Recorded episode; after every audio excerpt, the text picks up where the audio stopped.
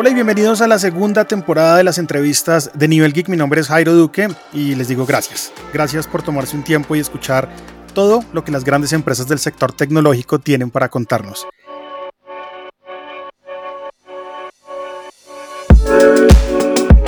En este episodio me acompaña la marca QNAP Systems y para los que no la conocen es una corporación de Taiwán que se especializa en dispositivos de almacenamiento conectados a la red utilizados pues, para compartir infinidad de cosas como archivos, virtualización, administración de, almacenamiento y por supuesto también aplicaciones de vigilancia. Fernando, bienvenido nuevamente a este podcast y a tu casa a nivel geek. ¿Qué más? No, Jairo, muchísimas gracias a ti por la iniciativa. Eh, con estos podcasts que estamos lanzando ahora conjuntamente con Nivel Geek. De hecho, es eh, de los medios, digamos, pioneros acá con los que estamos trabajando este tipo de contenido y, y bueno, a tu disposición para, para hablar acerca de QNAP, ¿no? que es el tema de día de hoy. Claro, con QNAP ya habíamos tenido un acercamiento, una entrevista también que pueden visualizar o escuchar en este mismo canal de Nivel Geek en Podcast, Spotify, Deezer, Apple Podcast y demás. Hoy vamos a retomar un poco y hablar un poquito más a fondo de algunas funcionalidades especiales que yo sé que muchos en casa les gustaría tener. Pero antes de eso vamos a iniciar este podcast con una pregunta clave y es cómo elegir el mejor servidor NAS para ti. Fernando me imagino que tendrá como un pool de opciones y teniendo en cuenta cada opción, pues cada persona puede escoger de acuerdo a lo que necesita. Sí, eh, es cierto eso. Eh, hay que ser, digamos, eh, o por lo menos hay que estar claro más o menos en, en qué, digamos, qué necesidad es la que tienes al momento, digamos, de, trabajar con QNAP, porque el abanico de aplicaciones y funciones es, es muy amplio, ¿no? Es una, es una marca que desarrolla equipos pues desde aplicaciones para uso doméstico como para data centers, digamos, que, manejan información o datos críticos, ¿no? Entonces, eh, en el caso particular, un poco más que todo de usuario, para comenzar, digamos, por, por, lo, más, por lo más sencillo, eh, hay que básicamente eh, tener los criterios, sobre todo de cuánta cantidad de almacenamiento yo voy a necesitar, ¿no? Específicamente como usuario tenemos seguramente muchas fotografías, video, eh, música, podcast para, para de repente usuarios como tú también que tengan eh, digamos, también ese tipo de contenido, ¿no? O de repente quieren enlazar o descargar, digamos, su QNAP a otra plataforma de, streaming en la cual quieran utilizar el QNAP como servidor, ¿no? Entonces también podrías considerar ese contenido adicional que quieras migrar o importar hacia el QNAP en fin, digamos, varios criterios que te puedan ayudar a dimensionar más o menos cuál es la cantidad de almacenamiento que tú necesitas que el QNAP tenga para comenzar a tener una idea acerca de más o menos cuál es el, primero, cuál es el tamaño del QNAP, ¿no? Eh, por experiencia te puedo decir normalmente que los usuarios para este tipo de tareas van desde un equipo de dos hasta seis discos, ¿no? Dependiendo si son heavy users o son usuarios que recién se inician, digamos, en este tema de entornos de almacenamiento por red. Eh, y en función de esos tamaños, luego ya puedes ir un poco más allá acerca de especificar de repente que por alguna aplicación que vayas a utilizar, pues necesites un procesador un poquito más potente, una memoria RAM un poquito más potente, ¿no? Normalmente en estos dispositivos va desde memoria RAM de 1 GB hasta 16 GB, te diría, en, este rango de, modelos de, entrada. Pero entonces eh, estoy viendo que QNAP en este caso está preparado para cualquier tipo de usuario, es decir, el usuario de entrada que necesita un QNAP eh, para poner en su casa para almacenar los archivos de oficina y de pronto compartir en familia algunas cosas como fotos y videos, Después está de pronto el usuario que es un poquito más adelantado, que no solo almacena eso que te acabé de contar, sino que también le gusta como el tema de películas y música y, utiliza de pronto el QNAP para usarlo como un servidor local de entretenimiento en su hogar. Y de ahí para arriba pues siguen subiendo los perfiles empresarialmente, me imagino que pueden llegar a unas eh, configuraciones exorbitantes en cuanto a memoria RAM y posibilidad de almacenamiento, pero digamos que para arrancar em, hay que revisar varias cosas como lo estaba diciendo Fernando. Uno, cuánto almacenamiento necesito, es decir, cuántas gigas de almacenamiento necesito o cuántas teras de almacenamiento necesito, una tera, dos teras. Allá tienen que revisar precisamente qué van a almacenar allí. Si solo van a almacenar documentos, creo que pueden irse por un modelo súper básico, Fernando, que tenga mm, dos bahías de disco para utilizar de pronto una copia espejo de un disco a otro para poder tener su almacenamiento ahí seguro todo el tiempo. Pero si necesitan de pronto irse mucho más allá, pueden ya empezar a, revisar los QNAP que tienen más de dos bahías. Pero para entrar y cómo encontrar, esto es una pregunta muy clave, cómo encontrar estos dispositivos en Internet si yo quiero comprar uno. Sí, eh, bueno, primero depende. Lo, lo, más, digamos, eh, directo es irte a la página de QNAP, www.cunap.com, ¿no? Slash LA, si lo quieres en tu idioma en español. Y ahí vas a encontrar, digamos, la información más importante de QNAP eh, en relación a todo, ¿no? Noticias, lanzamientos, modelos, etcétera pero particularmente para el tema que estamos viendo, que es el dimensionar o saber qué modelo elegir, hay un campo, que es el campo de productos, que es el primer campo que va a aparecer en el menú, en el que, digamos, tú vas a poder eh, mapear todos los modelos de QNAP y los vas a poder filtrar en función, digamos, a lo que hemos dicho, ¿no? Sí, estoy viendo acá, por ejemplo, Personal and Home NAS, entonces ahí pues salen dos modelos y algo muy chévere que estoy viendo en la página es que uno puede comparar un producto con el otro para ver qué cosas diferentes tienes y qué cosas de verdad nos van a funcionar y no. También hay uno para pequeños em, negocios y por supuesto pues ya está la gama empresarial eh, Enterprise con unos modelos también, imagino que un poco más avanzados. Y en la página, como lo dice Fernando, está todo y uno puede filtrar bastante bien em, bajo qué QNAP em, se quiere ir. Pero sabes qué, vamos a arrancar por los home NAS, esos NASes que podemos poner en nuestro hogar y como hoy en día se habla mucho del home office, Fernando, creo que ya somos expertos en el tema, en reuniones en Zoom y demás. Em, hay dos NASes acá disponibles en la página web de QNAP, que es el TS451D2 y el TS251D. Estos dos NASes son para uso doméstico, pero tendrán unas diferencias claves y en este caso diferenciando esos dos usuarios de los que hablamos al principio, el usuario no tan hardcore y el usuario de pronto un poco más avanzado, ¿cómo sería darle un NAS de uno o al otro? Sí, si, te refieres al tema de esos dos NAS específicamente, es, es básicamente el número de discos, ¿no? Eh, uno tiene dos, eh, como el 251D, y en el otro cuatro, como en el 451D.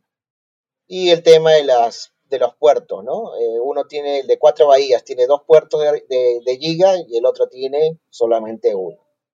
Entonces, hay algunos usuarios que a veces prefieren tener más de una boca o de un puerto de conexión a Ethernet porque hacen balanceo de carga, ¿no? O hacen un failover. Eh, con esto que quiero decir, que si hay algún problema de conexión con una entrada de Ethernet, la otra entrada puede ser como backup para que la conexión no se interrumpa y en el otro caso, digamos, del balanceo de carga, pues pueden como que incrementar el ancho de banda entre, digamos, el, el NAS y el, el, workstation, ¿no? O el endpoint para eh, reproducir la información. eso, de tener dos, eso de tener dos puertos Ethernet me parece interesante y lo entiendo de la siguiente manera, Fernando, también para que la gente de pronto eh, lo visualice de esta forma y es, si se va el Internet por X o Y motivo, con el proveedor que tengo, el otro puerto de Ethernet que está conectado a otro proveedor entra a reemplazar esa conexión y a tener el NAS en línea. Así es. Esa es otra, otra función. Son tres funciones principales, como dices. Eh, trabajar redes diferentes, como lo has mencionado tú, trabajar el failover en caso se caiga una, ¿no? Y trabajar este eh, el ancho de banda o la carga, incrementar la carga de ancho de banda. Entonces ese que tiene dos puertos básicamente es para un usuario un poco más avanzado y dependiendo pues vuelve y juega las necesidades que uno tenga en la casa. Pero cualquiera de estos dos NASes pues funcionan para muchas cosas. Sigamos hablando de las diferencias entre uno y el otro. Por lo demás es, es, es similar porque los equipos comparten el mismo tipo de procesador, ¿no? Tienen la opción, digamos, del HMI para conectarlo a un monitor, ¿no? Porque eso es importante. Gran parte de los QNAP, digamos, tienen la posibilidad de conectarse vía HMI a un monitor y transformarse en una especie de PC Linux, si quieres ponerlo así, eh, porque le puedes poner un teclado y un mouse y esto se convierte en una PC. Sí, básicamente, básicamente pasa eso. Y además, pues que están también los puertos USB en la parte trasera y uno en la delantera. En el, en el, en el caso puntual, no sé si los dos lo tengan, pero sé que el TS251D tiene un puerto USB en la parte frontal que además es súper útil si uno tiene, por ejemplo, información en una USB y uno la mete ahí y oprime el botón. Ese botón es fantástico porque uno puede personalizar la acción que es el botón cuando uno lo oprime y una de esas opciones que me ha gustado mucho es que al oprimirlo y teniendo la USB conectada, pues él lleva esa información de esa USB, la lleva a una parte específica del File Station y la guarda allí. Muy chévere, eso, eso me ha gustado mucho y ahorita más adelante vamos a hablar un poquito de mi experiencia tras un año de uso del QNAP TS251D. Pero estoy viendo también que el TS451D2 pues, se ve más robusto porque tiene más bahías y imagino que tendrá más cosas que el anterior. Eh, sí, bueno, en, cuanto a software es básicamente lo mismo. Tú sabes que normalmente cuando un equipo de QNAP lleva el, software o el sistema operativo QTS, ese sistema es el mismo en cualquier equipo, no importa el tamaño, ¿no? Eh, en el caso del software, digamos, el sistema operativo, los equipos son iguales, tienen el mismo sistema operativo. La diferencia, como tú mencionas, de repente puede ser un poco en el hardware, ¿no? Uno tiene más discos que el otro, eh, uno tiene, digamos, más puertos USB que el otro. Bueno, el 251D sí tiene una ventaja versus el de cuatro bahías, que es el tema de las eh, de la opción de ponerle discos M2 de estado sólido, ¿no? Por el PCI Express. sí, sí, sí, Porque tiene una ranura atrás, si tú lo ves, es un equipo que le puedes meter una tarjeta eh, se puede, se, se, se puede como ir se puede ir transformando y se puede ir como en algún momento lo hacían con MTV con los carros como el Pimp My Ride, ¿no? Que vas, vas como añadiéndole cosas de hardware para que él sea un poco más potente en algunas otras cosas. Tiene la función de personalización. Exacto. Esto, por ejemplo, el modelo 251D lo tiene y el de 4 no lo tiene, ¿no? Son algunos plus que tiene el equipo, pese a ser más chico en, capacidad, ¿no? Eh, por lo demás es bastante similar. Bueno, el tema del puerto de 5 GB también viene ya embebido en el de dos bahías, ¿no? En el de 4 no viene.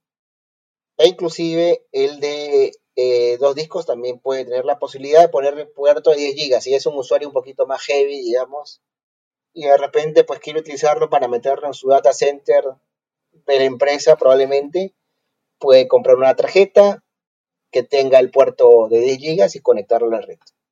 Te quería preguntar, em, ¿qué quiere decir y en qué nos va a ayudar a aumentar ese puerto de 10 GB? ¿Qué cosas puedo yo hacer mejor que no puedo hacer con la 5? Mira, especialmente si eres un, una persona que le gusta trabajar mucho con video, ¿no? El tema de poder eh, transmitir, digamos, y reproducir la data de manera más rápida, sobre todo si estás conectado al NAS, digamos, remotamente y no directamente, ¿no? Por red. Entonces, 10 gigas, muchas empresas de lo que son edición de video, inclusive lo usan como eh, una característica básica para poder, eh, digamos, usar el equipo, ¿no? Más allá de que pues estas empresas también requieran, por ejemplo, en muchos de los que son usuarios Mac, que el equipo tenga puertos Thunderbolt para una conexión directa, ¿no? Pero también al mismo tiempo te piden que tenga puertos de 10 GB para que vía red también la conexión sea rápida al contenido y puedan editarla o reproducirla rápidamente. Porque estos dos modelos, estos dos modelos, Fernando, que van a interrumpirte, ¿son únicamente NAS o pueden ser DAS? No, estos modelos son NAS, NAS solamente. ¿no? DAS eh, tendría que tener una conexión directa, pero la conexión directa DAS en QNAP se trabaja solamente a través de Thunderbolt. ¿No?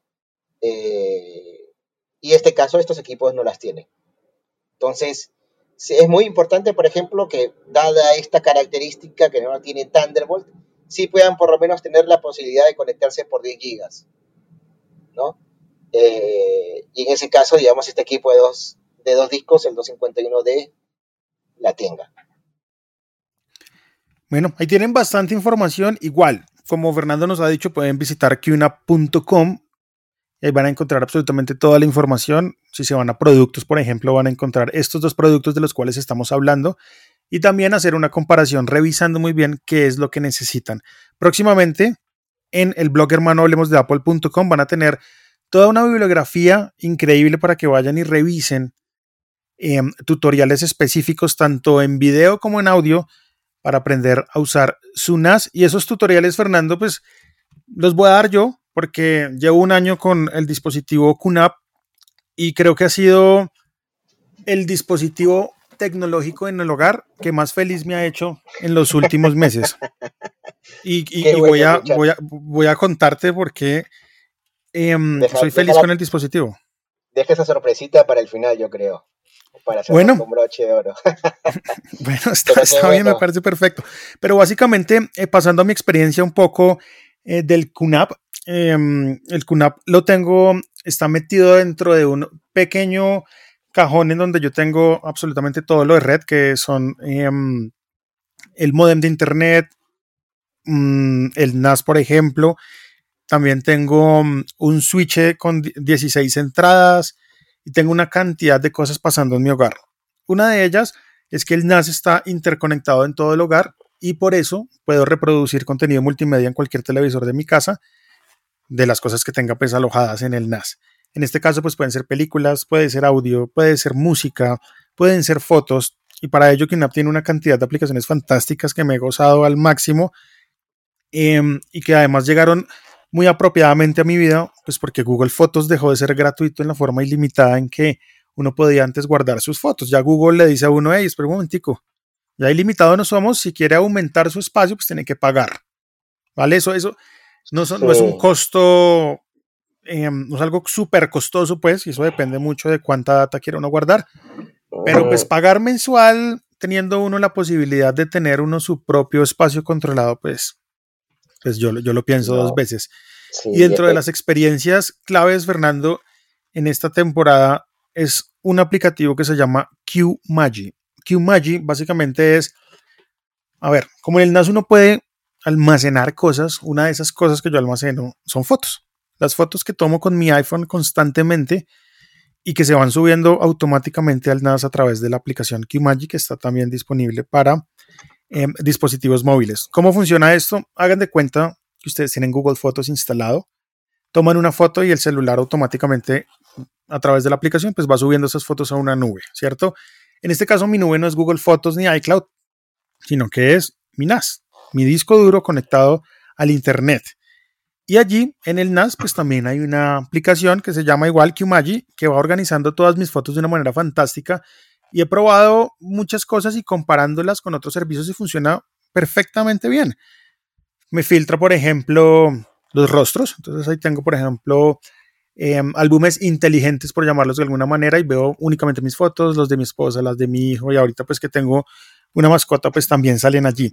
Entonces toda esta información que estoy tomando constantemente con mi teléfono se va almacenando en este en este NAS y la aplicación inteligentemente pues va filtrando todas estas fotos, las va organizando de una manera adecuada en una biblioteca que se ve fantástica y puedo acceder a ella desde cualquier parte del mundo. Adicionalmente a eso, tengo permisos para que mi familia entre y vea las fotos que están almacenadas allá.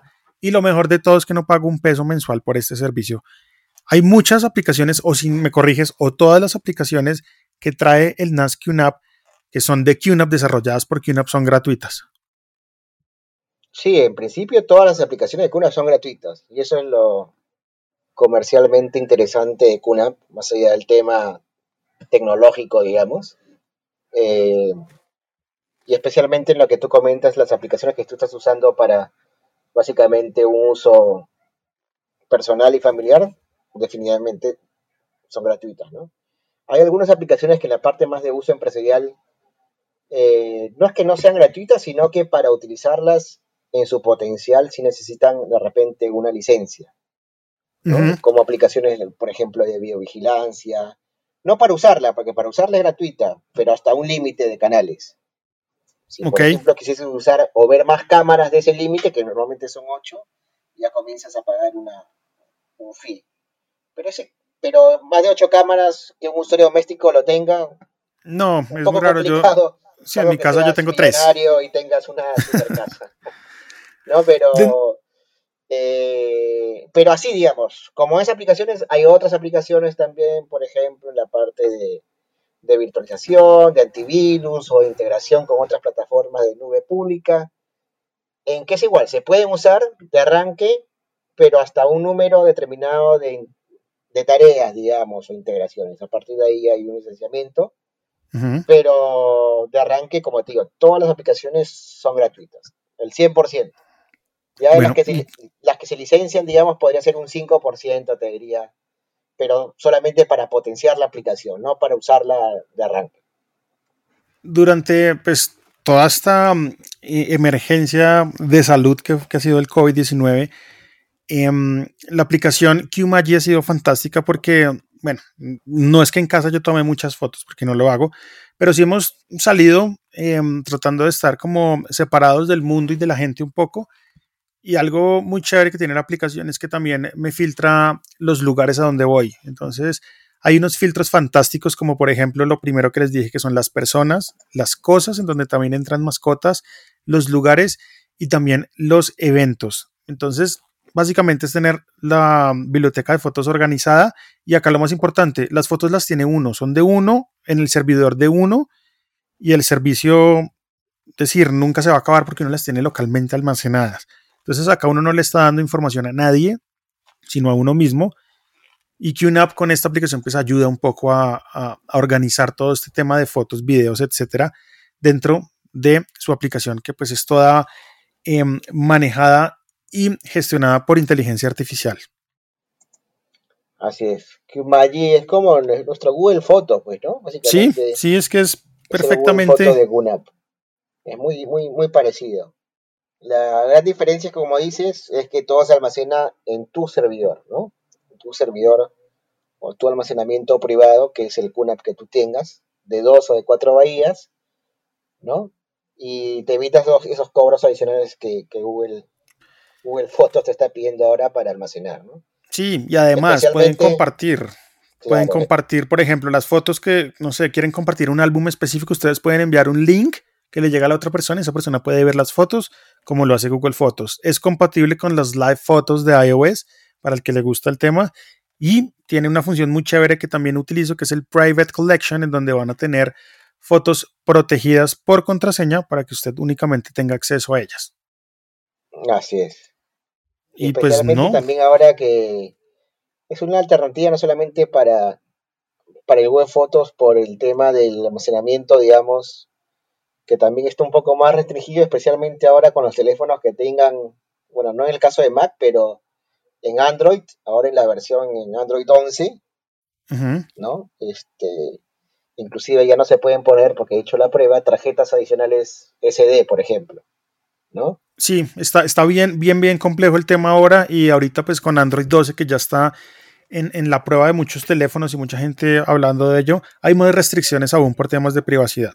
Sí, entonces por todos lados, digamos, se está empujando un poco al exclusivamente manejarlo de esa forma, pero con QNAP pues tienes esta otra alternativa, ¿no? Sí, y es una alternativa, de verdad les digo, es súper sencilla de instalar. QNAP, cuando uno inicia el QNAP y hace todo el tema de, instalación y configuración que les voy a mostrar eh, posteriormente en algunos videos, eh, tiene como todo dispositivo un centro de aplicaciones, en este caso se llama App Center, y es el App Store de QNAP. En App Center van a encontrar absolutamente todas las aplicaciones de las cuales vamos a hablar el día de hoy, incluyendo QMagic, y simplemente es pararse, darle a instalar, entrar y seguir em, todos los pasos, porque además les explican precisamente qué pasos deben seguir y empezar a disfrutar de una biblioteca de fotos en donde ustedes mismos son los que la gestionan, la administran y dejar que QMagic haga su, su magia. Por eso me imagino que se llama así, Fernando, llevado el Magic al Magic. sí, va por un poco de la magia. Bueno, pero la magia no es otra cosa que la inteligencia artificial, ¿no? Eh, porque, digamos, esta aplicación surgió como una mejora del, de la aplicación de el, el, el Photo Station. El Photo Station, ¿no? Que ya estaba trabajado antes con QNAP. Pero acá se le ha añadido un poco más de, estas, de esta nueva arquitectura de inteligencia artificial para todo lo que es la organización que has comentado, ¿no? Organizar automáticamente, digamos, por persona, lugares, eventos, etc. Y algo que me gusta es que constantemente las aplicaciones también se están actualizando.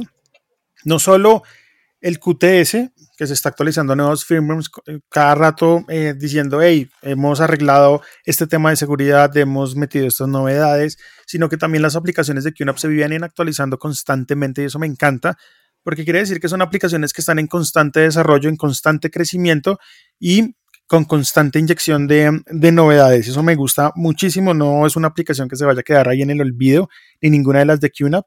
Ellos están metiéndole el diente, metiendo el amor al desarrollo y cada vez sus aplicaciones son más robustas, más chéveres de utilizar. Y algo que me gusta mucho es la interfaz, no solo del QNAP en, en general cuando uno entra a todo lo que hay, sino a las aplicaciones como QMagic, que tiene una interfaz súper sencilla de usar y eh, es una aplicación de verdad que yo creo que funciona muy bien para un entorno de hogar. Funciona muy bien. Sí, eh, no es nada complejo, es muy intuitivo, digamos, eh, llamativo, digamos, porque te hace una introducción automática de todas las fotos que tengas, no solamente de tu PC, sino también de, digamos, almacenadas en tu QNAP, eh, ya sea si las has cargado por PC o por, o por el teléfono, que es normalmente lo que se hace, ¿no? Y lo hace de manera automática. Entonces, probablemente solamente al inicio tengas que tallar algunas fotos para darle un poco de... Sí, darle una, una, una ayuda.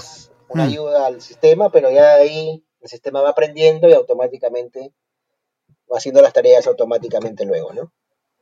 Bueno, entonces para que anoten ahí QMagi, una aplicación de verdad fantástica y es una de las razones del por qué tener un QNAP en casa. Definitivamente esto ayuda mucho y como ya los, lo hemos decidido repetidamente, es decir, acá no hay que pagarle a nadie mensualmente y recuerde que las fotos son suyas para siempre y de manera segura en su QNAP.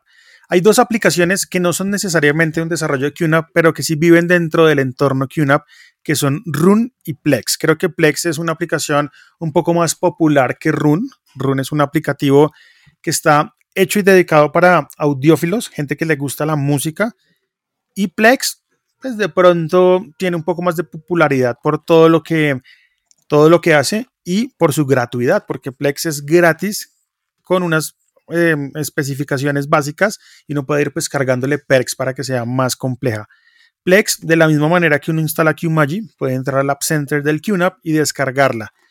Eh, Fernando, ¿tiene experiencia con Plex? ¿Has usado Plex en algún momento? Sí, claro, especialmente ahora, digamos, en un inicio de repente no está tan completa la, aplicación, pero eh, hoy en día realmente es, es bastante útil te lo digo porque, bueno, Plex, como lo has comentado, es una aplicación, digamos, de contenido multimedia bastante completa. Muy completa. No solamente mm. se, se especifica, digamos, o se concentra en un tipo de medios, sino te ofrece todo, ¿no? Inclusive los podcasts, ¿no? Tú seguramente instalas, no sé, seguramente tú grabas tus podcasts en el QNAP utilizando Plex. Eh, bueno, tienes una plataforma ahí adicional, pero te da por lo menos esa opción, ¿no? Aparte de tener una librería de televisión, películas, programas, pues también, digamos, enlazar páginas web de streaming que manden también contenido y música, como en el caso de Room. Y cuando lo instalas hoy en día, pues inclusive te da muestras de mucho contenido, ¿no? Cuando instalas sí, tiene, tiene, tiene, contenido gratuito además, además de todo, pero básicamente Plex pues viene siendo un servidor de medios. Plex es un aplicativo que se conecta en este caso a nuestro QNAP y jala el contenido que nosotros queramos que vale y lo presenta de una manera organizada en tipos de colecciones. También tiene fotos, por supuesto. A mí me gusta más QMagic. Parece que QMagic es una aplicación específica para este tema y me gusta que mis fotos estén en un centro específico para fotos. Plex lo utilizo para películas y em, para música y ya voy a ahorita hablar de las diferencias entre Run y Plex y acá ustedes ya van escogiendo qué les gusta más. Pero básicamente en Plex tengo a mi familia tengo un usuario principal que es el mío, tengo a mi hijo y tengo a mi esposa. Mi hijo pues tiene eh, un ingreso a la biblioteca un poco más restringido porque Plex me permite em, manejar un control parental y decirle, hey, mi hijo tiene tantos años, por favor muestre de acuerdo a las calificaciones las películas que son aptas para él. Mi esposa pues tiene acceso a toda la biblioteca y yo tengo acceso a toda mi biblioteca. Cuando Plex se conecta a mi NAS en donde tengo mis películas, estas películas que tengo allí son, por ejemplo, películas que yo tenía en DVD que tengo en Blu-ray, que yo ripeo y meto al NAS porque es muy complicado estar em, uno sacando la, la, película del cartucho, metiéndola al Blu-ray, conectando. Yo ya no tengo Blu-rays en mi casa como tal para reproducir, sino que em, simplemente digitalicé todo este contenido y todo el contenido está alojado en el QNAP. Entonces, dentro del Plex uno configura qué carpeta tiene mis películas, y Plex automáticamente jala esa información y la muestra de manera organizada en mi biblioteca de Plex. Em, es muy chévere porque hagan de cuenta que es como tener las películas propias en una plataforma como Netflix y todo administrado en, en, temas de almacenamiento por el QNAP. Entonces, eso es muy chévere. Yo no sé, ¿tú para qué usas el, Plex específicamente, Fernando? Yo, bueno, eh, en realidad lo utilizo más que todo para música inicialmente, ¿no? pese a no ser una aplicación, porque el tema de películas y series, digamos, yo estoy muy Netflixizado. Sí, claro, todo el mundo seguramente estará como en esa onda. Hmm. Y al comienzo sí grababa mucho el tema de, mis películas, etcétera, pero bueno, en caso sí tengo algunas películas que son como clásicos, que sí las almaceno en el NAS y que pues, pues en eh, plataforma de streaming no las tenga, pues obviamente porque paran renovando el catálogo. Entonces, para esos casos, yo sí, contenido que es muy especial y como que es clásico, lo, almaceno en el CUNA, ¿no? Utilizando Plex básicamente para lo que es, como te dije, música y lo que es películas. Sí, ¿cómo no, cómo no tener uno en las tres películas del padrino en el, en el, en el QNAP, no? Bueno, ahí, ahí las tengo. Ese es, por ejemplo, un clásico. Y ahí las tengo. Pero sí, digamos. En, música, en música funciona, funciona exactamente igual, ¿no? Uno dentro del QNAP en el, file, en el File Station tiene. El File Station es como el explorador de archivos de Windows, es como el Finder en el Mac, en donde uno puede crear carpetas, organizar toda su información y dentro de esas carpetas, pues uno crea, en mi caso la carpeta se llama Plex, en mi caso concreto, y dentro de la carpeta Plex tengo música, películas, series y em, ya, esos son los que, lo, que tengo allí. En películas, pues por supuesto tengo las películas, series, series y música. La música y a Plex le digo en cada carpeta que está su categorización, música, música, películas, películas y series, series. Y Plex coge eso automáticamente y lo organiza de forma divina en la plataforma. Que Plex, ojo a esto, está disponible en un infinito mar de posibilidades de dispositivos. Está en Apple TV, están los televisores inteligentes en casi todos. Por ejemplo, en mi caso concreto los tengo en Samsung. Está también, en PlayStation, Roku. Tengo un teléfono LG del 2013. Imagínate. imagínate. Imagínate. Está también en dispositivos móviles, iPad, tablets. Entonces, básicamente, me gusta mucho Plex por esa compatibilidad de cualquier dispositivo, porque no importa cuál esté, funciona. Si uno reproduce música en la aplicación de Plex del celular, uno puede también enviarla al Chromecast si tiene Chromecast o si tiene un Google Home o si tiene cualquier dispositivo de transmisión, funciona perfectamente. Plex básicamente está en absolutamente todo lugar y por eso me gusta tanto. No, sí, como dices, la, gran ventaja de Plex, más allá del tema de la arquitectura de la aplicación, es el hecho de que eh, se integra fácilmente a, a, múltiples dispositivos, ¿no? desde teléfonos, tablets, reproductores multimedia como los que ha mencionado, ¿no? Y, bueno, entonces es, muy sencillo ver en cualquier dispositivo o casi cualquier dispositivo que tengas el contenido que almacenas por, por ese medio, ¿no? Room por su lado, pues es muy similar a Plex, pero está hecho únicamente para música y es un software de suscripción. Y no es un software de suscripción eh, económica. Al principio uno tenía que pagar todo el año, eran realmente ahorita no, no recuerdo, pero eran como 100 dólares el año y ya se pasaron a nivel de suscripción mensual en donde pues más gente va a podido probar Rune.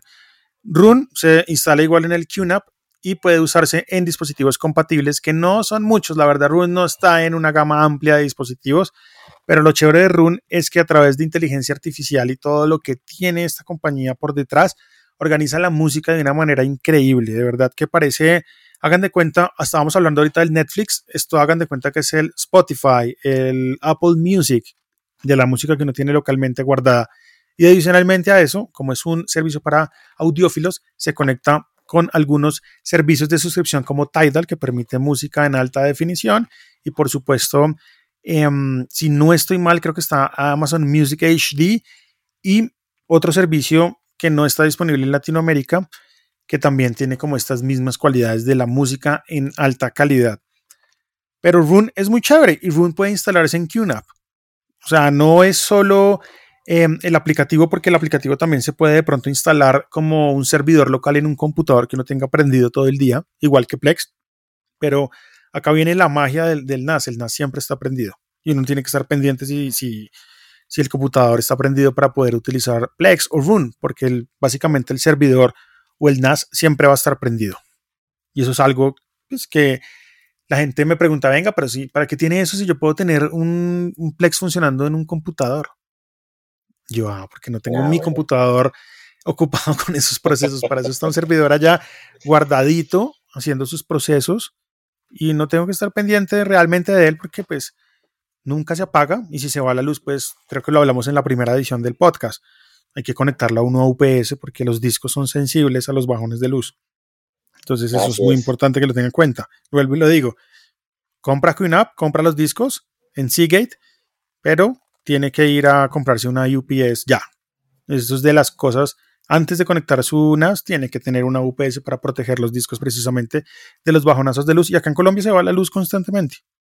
Entonces, eso es importante.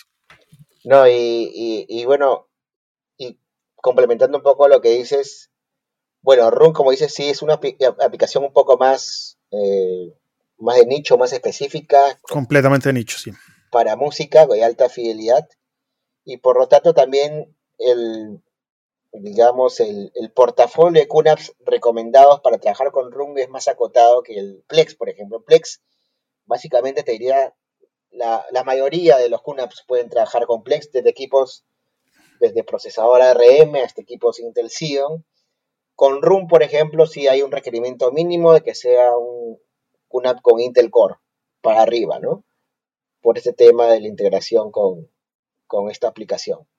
Y, mira, mira lo curioso, mira lo curioso, Run es para música, Plex es para video. Video está en 4K si uno quiere. Así es, es curioso.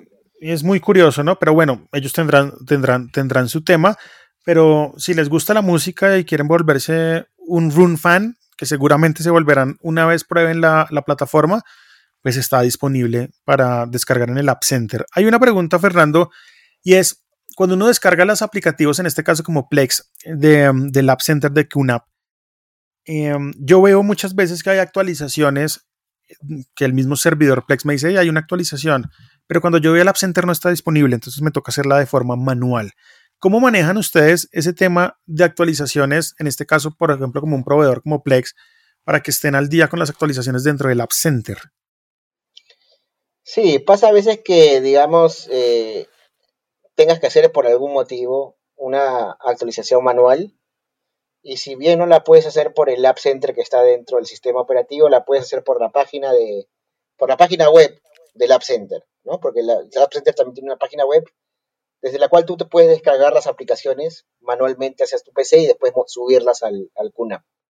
Entonces, eh, podrías verificar en ambos sitios que la versión pues sea la más actual, ¿no? Tanto el App Center dentro del NAS, del sistema operativo, o como en su página web del App Center QNAP. Eso es chévere, uno puede inyectar de cierta manera aplicaciones dentro del App Center. Así es. Así es. Y esa aplicación que uno inyecta, que normalmente son actualizaciones de aplicaciones que están ya dentro del App Center, la pregunta es básicamente, ¿puedo instalar aplicaciones que no estén dentro del App Center en el App Center? Eh, sí, pero no es automático. Vas a tener, o sea, las puedes instalar y va a haber un, como una especie de proceso de validación con alguien de desarrollo de, de QNAP. Si tú entras al App Center, ¿no? Vas a ver que hay un botón que dice instalar manualmente y hay una opción, digamos, que dice instalar. o hay una, hay una forma también para eh, recomendar, digamos, eh, aplicaciones en el Lab Beta, ¿no? Que son aplicaciones que están en testeo. Entonces, eh, podrías, digamos, establecer una coordinación ahí con este equipo de QNAP para ver si se puede levantar la aplicación o no. Eso está muy interesante. ¿Qué no es Room definitivamente? ¿Qué no es Room? Room no es un servicio para escuchar podcast, por ejemplo. Eso, pues para que quede claro, Room tampoco es un sitio para grabar discos. Room tampoco es un sitio para administrar o reproducir archivos que no sean audio. Decir, Room es solo audio, no hay películas. Room, por ejemplo, no puede accederse por fuera del ambiente local. Es decir, yo Room solo puedo utilizarlo dentro de mi red local. No puedo irme a pasear y tratar de entrar a mi, a mi colección de música de Room porque no puedo. Plexi se deja. Y eso es muy chévere y por eso pues hemos dado como tanto bombo complex porque es bien completa y que una app funciona divino complex. Que no es tampoco eh, Room. Room tampoco es un dispositivo o un, software para copiar música a un dispositivo móvil. Son cosas que no son Room y que si en este momento no está entendiendo nada de lo que es Rune, le recomiendo que vaya y busque Rune Labs en internet y lea un poquito si realmente le interesa el tema de la música. Es costoso, 149 dólares el año o suscripción de 15 dólares al mes. No es nada barato, pero para el que le gusta la vaina de verdad, em, Fernando, es muy chévere. ¿Tú has probado Rune? No, Rune no. Yo tengo una suscripción a YouTube Music, pero eh, básicamente manejan el mismo esquema, ¿no? Y bueno, sí, la, gran diferencia, dime. Seguramente también vendría a ser una competencia también de Spotify, ¿no? YouTube Music, y en el caso de Room, digamos, pues tú que lo has probado, de repente nos podrías comentar la diferencia entre esas tres plataformas, que yo creo que son las que más, con las que más se podría comparar. Sí, básicamente Room nos permite organizar nuestra biblioteca de música local, es decir, la música que tenemos dentro del QNAP, eso por un lado, eso con Spotify no se puede hacer. Con YouTube Music se puede hacer uno subiendo su biblioteca a la nube y digamos que de cierta manera ahí las tienes como alojadas en tu aplicación, pero no te las organiza de una manera de una manera como la hace Rune. Rune además con tu biblioteca local diariamente te va recomendando artistas, te va sacando eh, historias sobre los discos que tienes localmente en tu biblioteca, te dice, hey, esta canción no la has escuchado en mucho tiempo y te bota la canción o te muestra el disco, te da todo el tiempo información útil de lo que son los discos, las canciones y las historias que están alojadas en el dispositivo QNAP, de donde Rune está sacando pues toda esta información. El algoritmo es fantástico y el algoritmo pues se usa básicamente cuando uno, por ejemplo, le dice, hey, póngame o hágame una playlist eh, teniendo en cuenta este artista. Esto funciona fantástico en Rune nos permite tener zonas y las zonas básicamente en Rune pueden ser, por ejemplo, Google Homes, Alexa, um, HomePods. Entonces uno puede ir activando las zonas y diciendo en dónde quiere que suene la música de Rune dentro del hogar y, es bastante complejo y completo porque la plataforma y la interfaz también son muy chéveres y se diferencian a estas plataformas que tú estás diciendo o que comentaste anteriormente porque Rune en inicio no es un servicio de streaming, es un aplicativo que permite organizar la música de forma, em, de, mi música local de forma organizada. Y pues sí, claro, puedes de pronto ingresar dentro de Run tu suscripción a Tidal para darle un poquito más de fuerza y de variedad a tu biblioteca musical. Pero Run en, en principio no es un servicio de streaming como si lo puede ser YouTube Music o Spotify. Entonces, básicamente es organizar la biblioteca que yo ya tengo localmente alojada en el Run, en el, en el QNAP, perdón. Para eso funciona Rune. Sí, eso va, eso va un poco con la idea de QNAP, ¿no? De mantener siempre el control, digamos, del contenido que tú tengas almacenado en el equipo. Y como bien lo comentas, digamos, este Rune te permite hacer eso, ¿no? Te permite hacer o configurar eh, la administración de manera mucho más personalizada a los servicios de streaming, ¿no? Obviamente. Sí, exactamente. Y de verdad, yo recomiendo muchísimo eh, si quieren montar un gestor multimedia Plex, aunque yo entiendo que hoy en día, pues nada, o sea, básicamente por mi lado estoy suscrito a, vamos, vamos anotando ahí, porfa, Netflix, YouTube Premium, Amazon Prime, HBO Max, eh, Apple TV Plus. Digamos que ya hay cinco servicios de streaming en donde pues básicamente están casi todas las películas. Me falta inscribirme de pronto a Paramount Plus, que de momento no estoy como muy interesado, pero, pero, Ah, pero no hay nada te- más. Te faltó Disney Dime. Plus. Ah, y sí lo tengo. sí lo tengo, sí está en la lista. Y, mm, pero básicamente, la pues, bueno, Netflix, por ejemplo, que trabaja con catálogos de licenciamiento, entonces básicamente la película que uno se vio hoy puede que no esté mañana.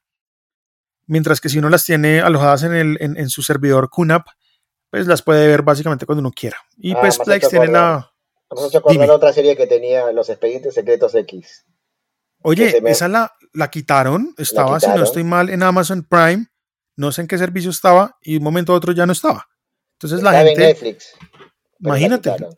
Entonces, Entonces, de esta manera ah. también podemos mantener un poco nuestras películas y nuestras series, eh, dándoles una longevidad ahí en, el, en, el, en los discos duros para poderlas ver cuando uno quiera. Yo, por ejemplo, soy de los que me veo cuatro películas todos los años. Las mismas, me las repito, que son la trilogía del Padrino, la trilogía Matrix. En este caso ya no es la trilogía del Señor de los Anillos, porque ahora son seis Sí. películas. ¿Cuándo sale? ¿La cuarta? ¿Este año o próximo? Ah, bueno, viene una sorpresa para los suscriptores de Amazon Prime y es en septiembre de 2022. No viene una película, sino que viene una serie inspirada y por supuesto rodada en todos estos universos mágicos del Señor de los Anillos. Wow. Sí, es que no hay otra Bueno. palabra diferente a wow para describir esta vaina porque yo soy muy fan de las películas y de las, de las seis películas pues, que, que- que hay del Señor de los Anillos. No soy lector, entonces no he entrado a los libros, Pero sí me gusta bastante. Entonces ahí está todo eso. Y hay algo que tengo también en el, en el, dentro del QNAP.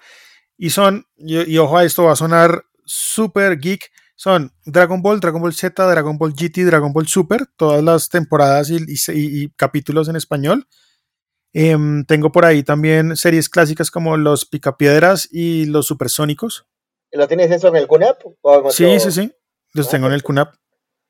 Bueno, entonces, Entonces, el, pues- el equipo ya te, te va a quedar pequeño, digamos. Seguramente. Exactamente. Entonces mi hijo tiene, tiene la posibilidad de ver a los Picapiedra, por ejemplo, y eso me, me- me hace muy feliz. Que él pueda pronto ver lo que vio su papá cuando era niño me parece muy chévere, porque eso sí no está en ningún servicio de momento. Así es. No hay posibilidad de acceder a contenidos de. Ana Barbera en este momento. Claro. Algunas cosas en. HBO Max, pero no está todo.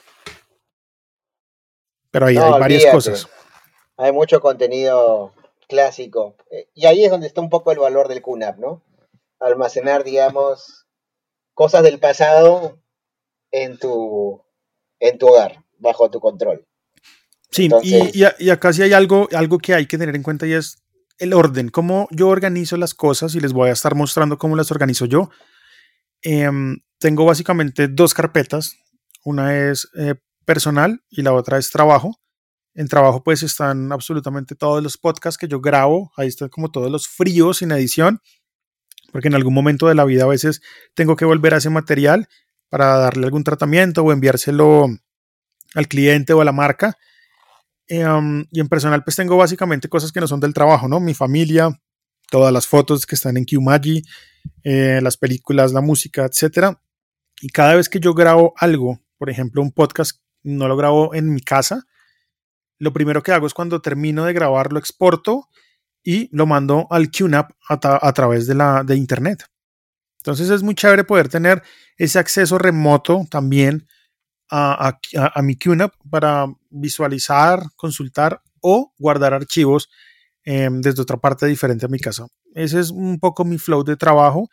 Es mi nube centralizada, la nube de mi familia y hace poquito le di acceso a mi mamá al QNAP a través de la aplicación eh, MyLink, donde ella con un usuario y contraseña entra a su carpeta que ya le creé y ahí guarda unas cosas que está guardando en este momento, unos backups. Y eso lo hace desde su oficina. Ah, mira. Qué bueno. Qué Entonces bueno que no solamente le sirva a tu familia directa, sino la extensa. Imagínate esa vaina. Entonces, hace poquito una, una, una historia es, mi mamá me llamó y me dijo, hey, no puedo acceder al NAS, lo tiene apagado y es que se había ido la luz. Entonces, em, como yo lo tengo conectado a una UPS y tengo configurado el QNAP para que se apague a los cinco minutos de haberse ido la luz, si la luz no ha vuelto, él se apaga automáticamente en modo seguro. Y de esa manera pues protejo mis discos.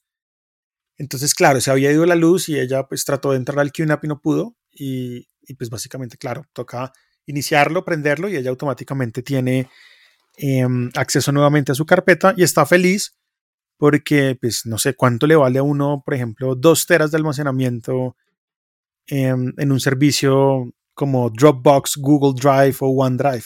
Vale una plata mensual y no vale menos de 30 mil pesos colombianos, que en este caso son 10 dólares estadounidenses. Entonces, ahí tenemos información básicamente de todos, em, tanto los contenidos para ver con mi hijo como las fotos y recuerdos, la música que más me gusta y tengo toda mi colección de música digitalizada, la tengo dentro de QNAP.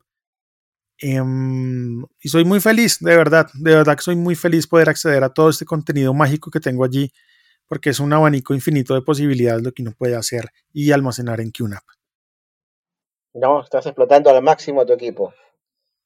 sé, que lo, sé, que lo puedo explotar más, sé que lo puedo explotar más, pero de momento le estoy dando un, un, uso muy de hogar, muy de gestión de archivos, gestión de multimedia y algo de tema de carpetas compartidas. Y con eso créeme que estoy súper cómodo, súper completo. Y todo el mundo tiene que ver con el, con el aparatico cada vez que va a mi casa, porque yo se lo muestro.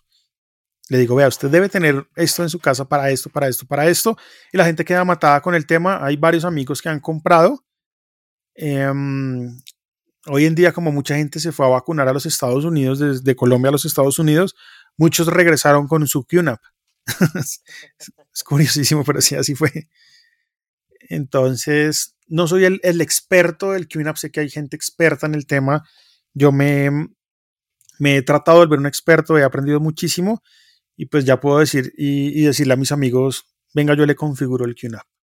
Entonces ha sido una experiencia muy chévere, de largo aliento, porque el QNAP tiene tantas cosas que pues hoy en día todavía me falta un montón de vainas por aprender, pero ha sido una experiencia muy chévere, no he tenido ningún problema con el equipo, ningún problema de tener que de pronto llamar, hey Fernando, nada, no he tenido que molestar a Fernando para nada, y ni por supuesto a la marca a través de los canales de servicio al cliente, entonces, pues bien satisfactoria la experiencia que he tenido con el dispositivo, Fernando. No, qué bueno, qué bueno. Yo creo que básicamente para el uso personal del hogar, digamos, y has hecho como un, un buen recorrido de todas las aplicaciones. Más allá de eso, digamos, ya viene de repente un uso más de empresa, ¿no?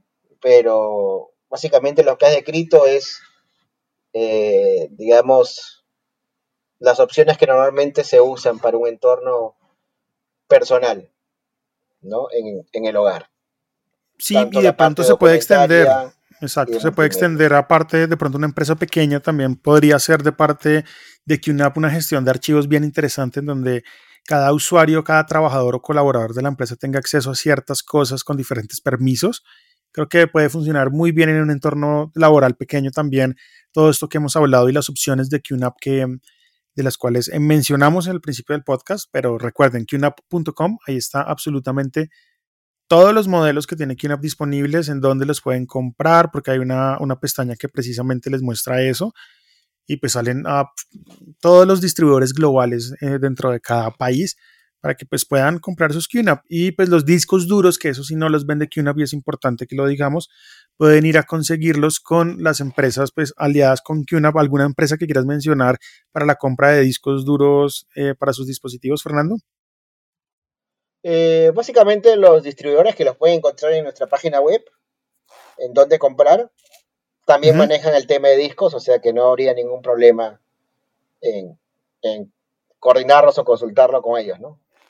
Solamente considerar, bueno, que el tema de discos ahora es un poquito sensible porque por este tema del blockchain, digamos, y del uso de las criptomonedas, se han, tomado varios los discos que están disponibles para otros usos en el mercado y, hay un poquito de escasez, pero igual, los distribuidores mayoristas normalmente van a tener por lo menos de algún tipo de, de modelo o disco duros. Mis recomendados los Iron Wolf de Seagate, que son los que tengo instalados en el QNAP en este momento. Pueden encontrarlos también en Colombia, pueden entrar a seagate.com y encontrar todo el soporte que tengan pues para eh, lo que quieran hacer. Hay de diferentes tamaños, como lo dijo Fernando al principio, es miren primero cuánto almacenamiento van a necesitar y de esta manera pues pueden empezar a armar su QNAP con las diferentes posibilidades de discos y de hardware que tiene la compañía desde 4 teras en adelante y tienen que revisar también el QNAP que van a comprar hasta cuánto cuántas teras eh, soporta y qué disco soporta. Eso es importante para no de pronto hacer una compra errónea. Entonces, toda la información de verdad está dentro de QNAP.com para que vayan y la visiten y, pues se antojen, porque es que uno entra a esa página, Fernando, y se antoja de todo. En mi caso concreto me antojo de todo. Sí, pero el que va a buscar su QNAP, pues ahí hay opciones de verdad para todo. No, buenísimo. Pero, pero bueno, ahí, seguramente de repente con los tutoriales de video que vayas a hacer podemos complementar, digamos, esta charla Claro que sí, esa, esa, esa es toda la idea. Eh, si en algún momento compran su QNAP, pueden ir a hablemosdeapple.com porque ahí va a haber videos de cómo empezar a configurar su QNAP y cuáles son los pasos a seguir para hacer todo lo que les hemos contado en este episodio, desde configuración de Plex, configuración de Rune, el QMagi y pasando por otras aplicaciones. No siendo más, pues terminamos con el aplauso.